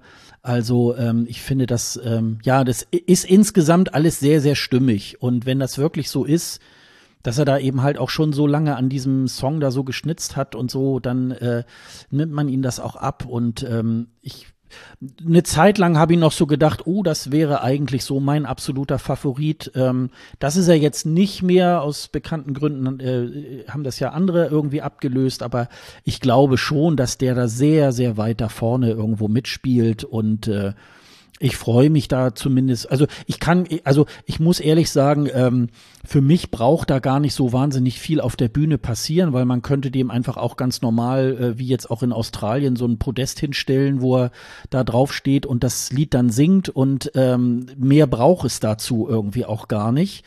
Weil das ist dann doch eher mal so ein kleiner und leiser Song, so ein bisschen, auch wenn der so am Ende so ein bisschen aus sich heraus explodiert. Aber es ist halt doch eher insgesamt eher, ja, wie so eine Art Kammerspiel. Und ähm, äh, das sind halt auch diese Momente, die der ESC halt auch mal braucht und der das Ganze auch so ein bisschen, ähm, wo Lebensgeschichten auch erzählt werden und so, das finde ich irgendwie auch das finde ich irgendwie auch ganz ja, wichtig. Ich finde auch, dass er kann, glaube ich, auch ein ganz guter Botschafter sein, so wie der, so ähnlich wie das Tix letztes Jahr war, der ja mit seinem Tourette-Syndrom, der da ein bisschen was von erzählt hat und weiß nicht, sich da auch in Rotterdam, glaube ich, irgendwie mit Kids getroffen hat, die das auch haben und so. Also da so ein bisschen Botschafter sein. Äh, Asperger ist ja auch was, äh, was noch viel zu wenig Leute irgendwie einschätzen können und dann auch immer direkt sagen, äh, komisch oder wie auch immer, was ja wirklich noch viel Aufklärung bedarf. Und äh, da, da ist er, glaube ich, dann auch äh, ganz gut dafür. Also das, äh, da sehe ich ihn auch in dieser Rolle noch zusätzlich einfach äh, zu seinem Künstlertum beim ESC. Ja, bei Asperger sagen ja manche immer, ach ja, so wie bei Rain Man und so. Nee, nee, das ist es eben nicht. Und ähm, ich glaube, das so vielleicht, ja, vielleicht äh, kann das tatsächlich noch mal ähm, dann auch noch mal so in dem einen oder anderen Interview thematisiert werden und nicht nur so, oh, wie hat's dir denn auf der Bühne gefallen und so, sondern ja, ähm, es äh, gibt ja immer dann so, was macht denn eigentlich Australien beim ESC? Ja, das hat auch so ein bisschen so eine längere Geschichte. Die sind ja eigentlich nur assoziiertes Mitglied in der EBU, also jedes ähm, ja, jeder Sender oder jedes Land, was dann eben halt in der EBU ist, kann auch beim Eurovision Song Contest ähm, eigentlich mitmachen. Und äh, in dem Falle ist das so ein bisschen gewachsen, weil man 2015 dann das erste Mal Australien auch dazu irgendwie mal eingeladen hat. Eigentlich war ja auch mal geplant, dass Australien ähm, sozusagen Schirmherr wird von so, so einem Asia-Contest. Ähm, zu dem ist es aber leider bislang noch nicht gekommen. Ähm, und ähm, ja, und irgendwie geht's im Moment nach wie vor erstmal munter weiter. Ähm, 2015 waren sie ja gleich im Finale gesetzt, aber jetzt mittlerweile müssen sie sich halt auch immer in einem der beiden Semifinals dann eben halt dann auch qualifizieren. Und ähm, das haben sie leider letztes Jahr das erste Mal nicht getan. Da äh, Montaigne durfte ja nicht einreisen und man musste dann das Backup-Video spielen. Und ja, vom Song her hat es wahrscheinlich auch nicht so ganz gereicht, aber ähm, Deswegen ist Australien auf jeden Fall dann auch beim ESC dabei und ich finde, das eine oder andere Jahr, so wie jetzt in diesem Jahr, ist es dann auch immer eine ganz schöne Farbe, die da nochmal in den ESC halt reinkommt. Ich weiß, dass einige Hörer jetzt sagen, oh, ist aber ungerecht und so weiter und die nehmen anderen Leuten die, die Plätze weg, aber ich finde es schon, ich finde es schon ganz okay. Das kann man. Nee, wem nehmen die denn die Plätze weg? Daf dafür gibt's ja Halbfinals. Ja, ja, gut, man kann, man kann immer, wer, wer ist das immer? Kasachstan, die das ja unbedingt auch wollen. Die sind ja auch, ähm, die haben ja fast so einen ähnlichen Status wie, wie, wie Australien. Und da sagt man dann so, hm, äh, geht nicht so einfach. Ihr könnt beim Junior ESC mitmachen, aber äh, beim großen ESC geht's nicht so gut und so. Ja, muss mal, also manchmal muss man vielleicht die Regularien auch mal ein ganz klein bisschen mal so, ja, neu interpretieren, sage ich jetzt mal. Also die wir, böse wir Post, die könnt ihr. Ja, und die böse Post, die könnt ihr mir ja dann schicken irgendwie, wenn äh, zum Thema Australien. Das, ähm, das könnt ihr ja gerne. Kundendienst at escgreenroom.de. So. Ja, genau, genau. Gut, dann geht's äh, weiter mit dem, äh, ja, erstmal mit dem, mit dem letzten Beitrag aus der ersten Hälfte. Wir kommen gleich noch zu zwei Big Five Ländern, aber wir kommen jetzt erst noch mal zu Zypern. Für Zypern tritt die 26-jährige Andronache beim äh, Eurovision Song Contest in Turin an. Sie wurde intern vom zypriotischen Sender ausgewählt. Andromache ist äh, ursprünglich in Siegen in Deutschland geboren und in ihrer Kindheit wanderte sie dann mit ihren Eltern nach Griechenland aus. Sie studierte deutsche Philologie in äh, Athen und bastelte schon während dieser Zeit an ihrer Gesangskarriere. Sie, tat, äh, sie trat 2017 bei The Voice of Greece auf und schaffte es bis in die Live-Shows. In ihrem Song Ella, das sowohl Pop als auch griechische Folklore-Elemente hat, also die griechische Laute Buzuki darf natürlich hier nicht fehlen, geht es um Liebe und Herzschmerz. Ach. Ja. Habe ich auch wieder einen anderen Ohrwurm, nämlich einen von Froscal. Ja, stimmt. Das ist richtig. Ja, ich habe mir diesen, ähm, als das rauskam, das war ja, glaube ich, auch relativ spät, kurz vor der ähm, vor der Deadline. Und ähm, ja, der der der der Clip hat so ein bisschen, äh, ja, sieht aus wie zärtliche Cousinen. Ne? Also die die Älteren unter uns äh, können sich noch dran erinnern äh, das, also äh, junge Frauen in leichten Gewändern irgendwie, wo man äh, viel sehen kann und dann doch wieder nicht. Ähm, und äh, dabei singt sie dann diesen Song Ella. Und ich muss ehrlich sagen, ich finde es eigentlich ein bisschen schade, dass Zypern eigentlich immer versucht, immer und immer wieder Eleni Fuera immer noch mal wieder zu kopieren. Ich finde, das könnte man eigentlich auch mal langsam mal in so eine andere Richtung gehen. Andererseits muss ich sagen, ist es dann wenigstens auch der, ähm, ist wenigstens ein griechischer Beitrag dabei, weil der eigentlich griechische Beitrag ist ja dann doch eher sehr international ähm, gehalten. Und hier ähm, hört man dann eben noch mal diese typischen griechischen Klänge. Das ist vielleicht noch mal so ganz nett. Ähm, gut, eine Blackbox ist noch so ein bisschen, was macht sie da auf der Bühne? Aber ansonsten ist es so ein bisschen, ja, beliebig, würde ich mal sagen. Ist jetzt wahrscheinlich dein Favorit, ne? Boah, also manchmal schätzt du mich echt komisch ein. nee, ich habe mir auch aufgeschrieben, es ist ein generischer Popsong. Also äh, ja, so ein paar griechische Elemente dann drin oder so, aber ansonsten ist es einfach äh, Pop, der nichts groß reißt, der auch so ein bisschen angestaubt klingt. Und der kommt ja noch nicht mal allein vom Song heran an El Diablo und El Diablo war auch gehypt, äh, was heißt auch, war gehypt und hat auch nichts gerissen. Also ist auch mehr oder weniger abgeschmiert, also da, zumindest dafür, dass äh, einige den ganz oben gesehen haben. Deswegen bin ich auch eher enttäuscht. Also da ist nicht viel. Ich, also man kann den gut hören. Das ist wieder, wenn wir wieder über Playlists reden. Ähm, den lasse ich gerne durchlaufen und so, aber das ist, der emotionalisiert mich jetzt auch nicht total. Also ja, da wäre mehr drin gewesen wahrscheinlich, aber ja gut, sie haben es halt bei so einem seichten Ding belassen, leider. Ja, das, ich weiß gar nicht, ob das immer so daran ist. Es ist ja immer diese, diese, dieses Label äh, Panic Records, die äh, dann ja immer diesen zypriotischen Beitrag dann immer so, äh, ja, äh, praktisch nach vorne bringen und so, dass da irgend, dass da so ein bisschen noch so im eigenen Saft immer geschmort wird, aber ich finde das immer, ich finde das immer so schade. Also ich finde das ich, dieser, dieser Auftritt von Eleni Fuera irgendwie, das ist halt auch, ähm, das, das ist ja auch einmalig so in der, also es gab, es gab, gab und wird auch immer wieder geile Tanzperformances auf der Bühne geben, das ist gar keine Frage. Ähm, aber in dem Falle da äh, haben sie ja alles richtig gemacht. Das war auf den Punkt irgendwie. Man kann sich das auch in der Konserve immer mal wieder angucken. Aber dann sozusagen dieses äh, dieses Pferd immer wieder zu reiten, also äh, das verstehe ich irgendwie halt nicht. Das verstehe ich im Übrigen so bei anderen ähm, Ländern auch manchmal nicht, die dann so merken, ah, da sind wir erfolgreich und jetzt machen wir es immer und immer wieder. Irgendwie das äh, das finde ich dann auch immer so ein bisschen schade. Aber ähm, nee, ich finde, ähm, also, ja.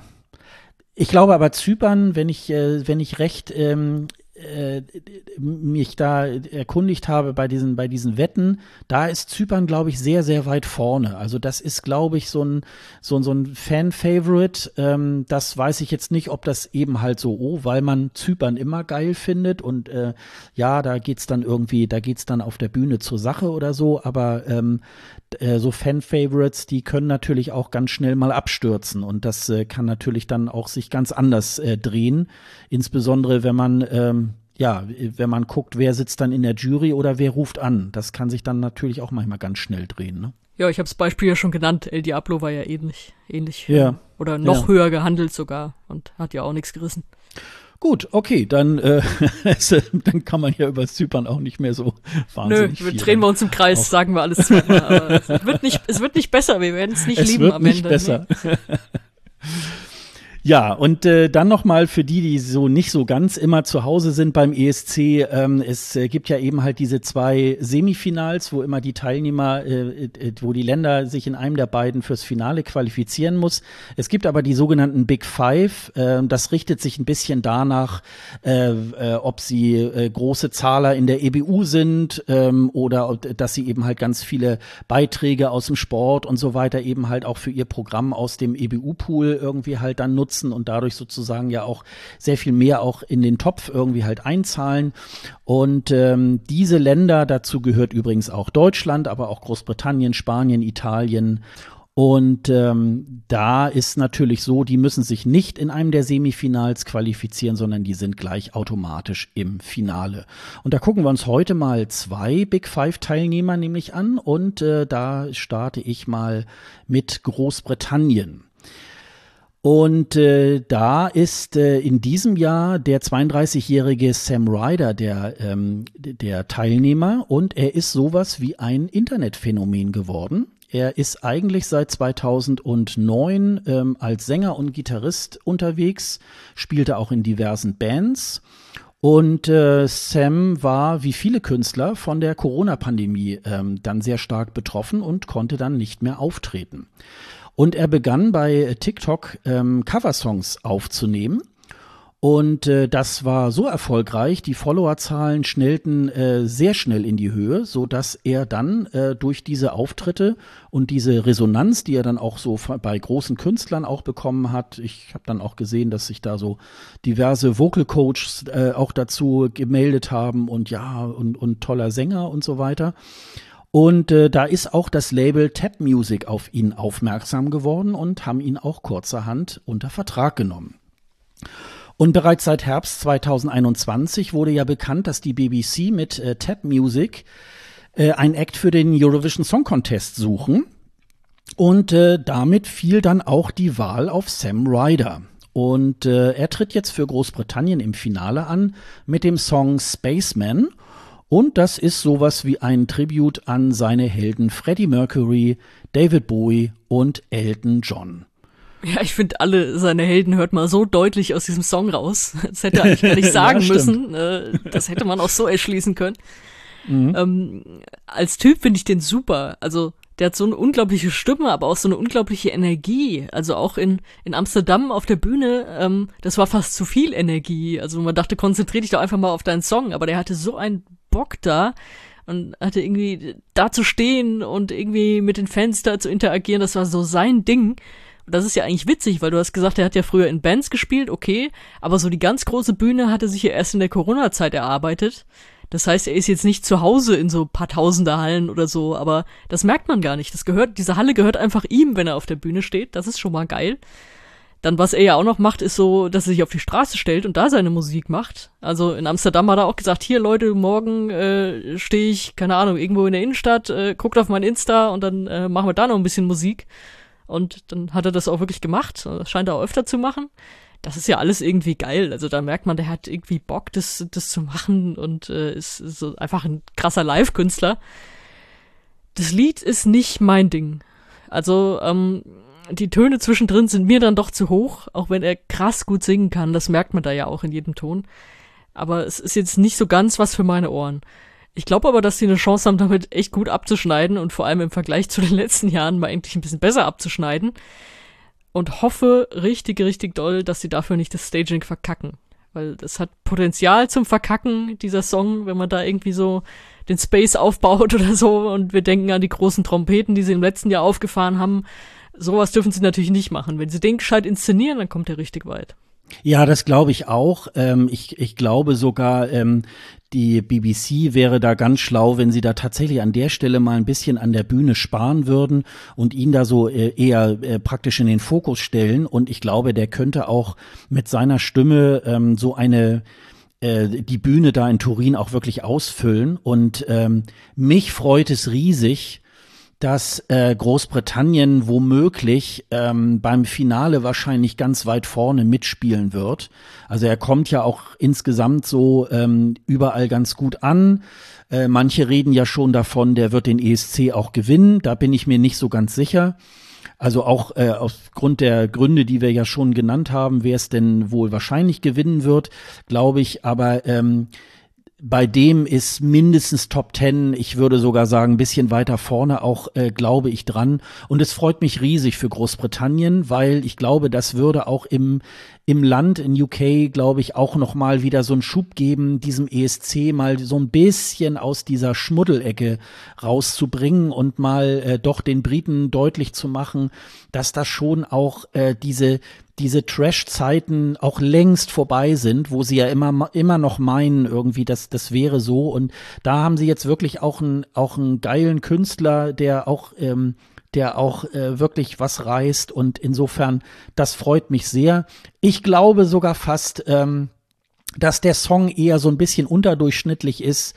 Äh, das stört gar nicht so sehr, weil er einfach wirklich so eine geile Stimme hat. Das, es gibt ja so manchmal so, ähm, so herausragende Sänger, da ist eher sogar ganz gut, wenn das Lied eher so im Hintergrund ist und eher so, so die, die Gesangsstimme dann halt so im Vordergrund ist. Und das ist jetzt in seinem Falle ist das halt so. Und ich, ich war jetzt auch nicht so ganz so begeistert. Ich hatte dann vorher ja weiß gar nicht mehr genau. Doch, ich glaube, er wurde erst, glaube ich, nur als Namen genannt. Der Song kam, glaube ich, erst später.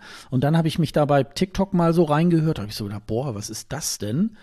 Ähm, und, äh, und dann kam dieser Song, da habe ich so gedacht, oh, das ist jetzt aber eigentlich so ein bisschen zu dem, was er da sonst da bei TikTok macht. Aber gut, das sind halt die großen Hits, die, die er dann da, so von Adele und auch, äh, ja, auch da, so von Freddie Mercury äh, singt er da was. Also ähm, das, das, äh, das ist natürlich ähm, klar, dass das dann natürlich auch so, ein, so, ein, so eine andere Fallhöhe irgendwo hat.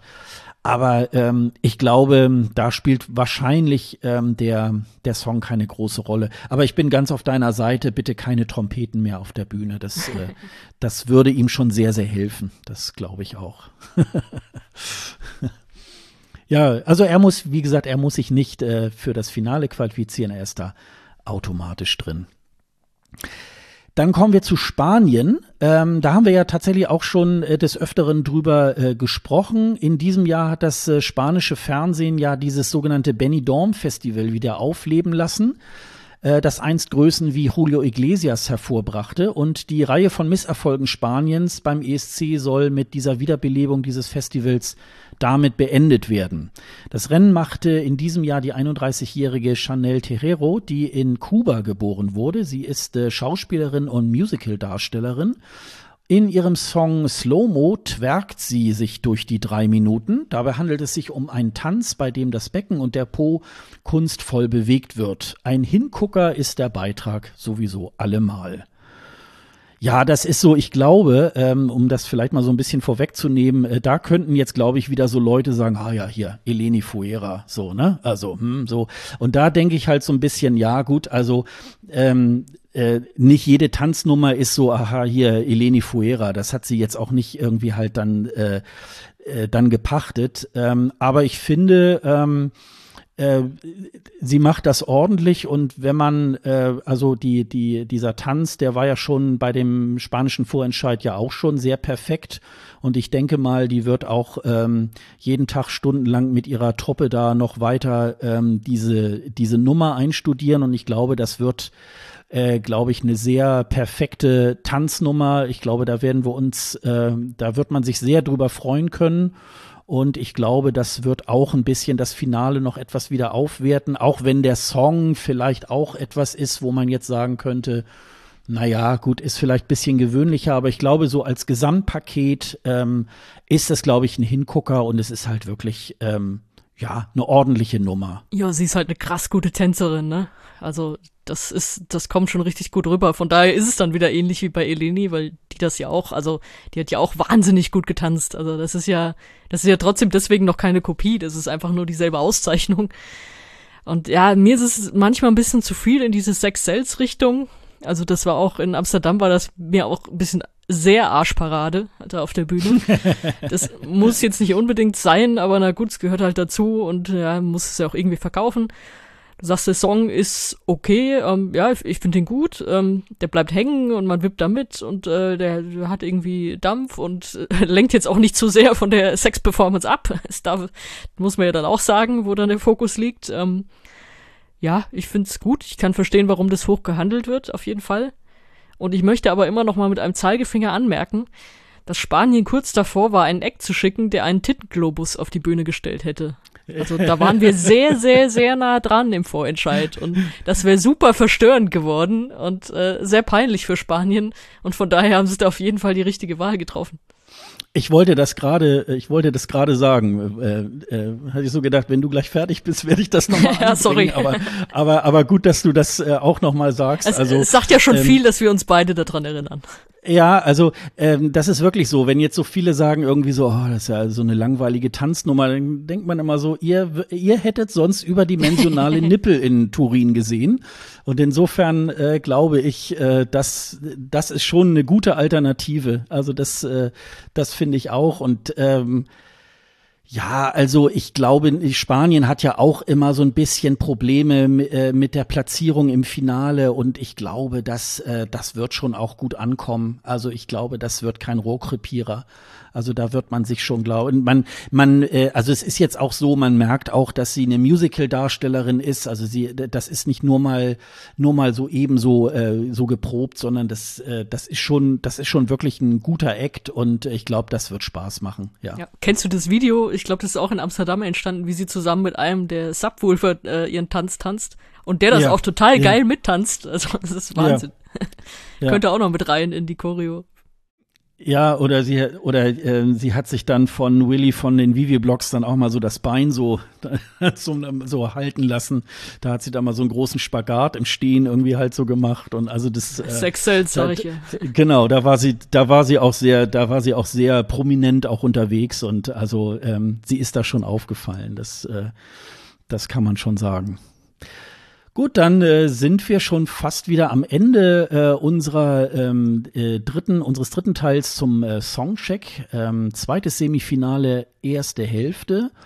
Und ähm, ja, wenn ihr ganz anderer Meinung seid oder einen von uns beiden äh, recht geben wollt bei der Bewertung der, der Songs, dann könnt ihr das gerne tun. Äh, Sonja hat eben schon mal gesagt, also es gibt einmal eine E-Mail-Adresse ähm, kundendienst.escgreenroom.de ähm, ihr könnt uns auch ähm, auf estgreenroom.de äh, jeweils unter der Folge auch einen Kommentar hinterlassen. Da gibt's eine Kommentarfunktion.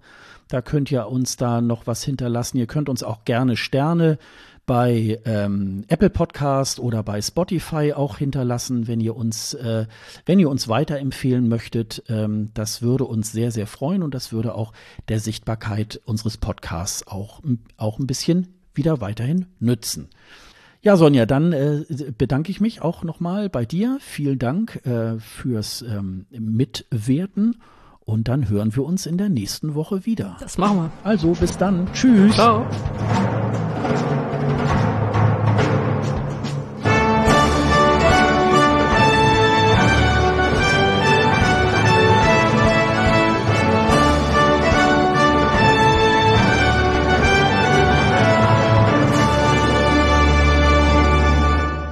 Das war der ESC Green Room, der Podcast zum Eurovision Song Contest mit Sonja Riegel und Sascha Gottschalk.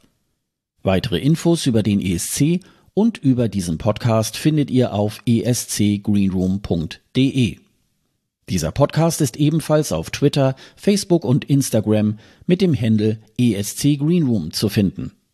Wenn ihr Sonja und Sascha auf Social Media folgen möchtet, findet ihr die Kontaktdaten ebenfalls auf dieser Website unter dem Link Doppelspitze. Auf escgreenroom.de könnt ihr außerdem unter dem Post dieser Folge euren Kommentar hinterlassen. Ihr könnt aber auch eine Mail an kundendienst.escgreenroom.de schreiben.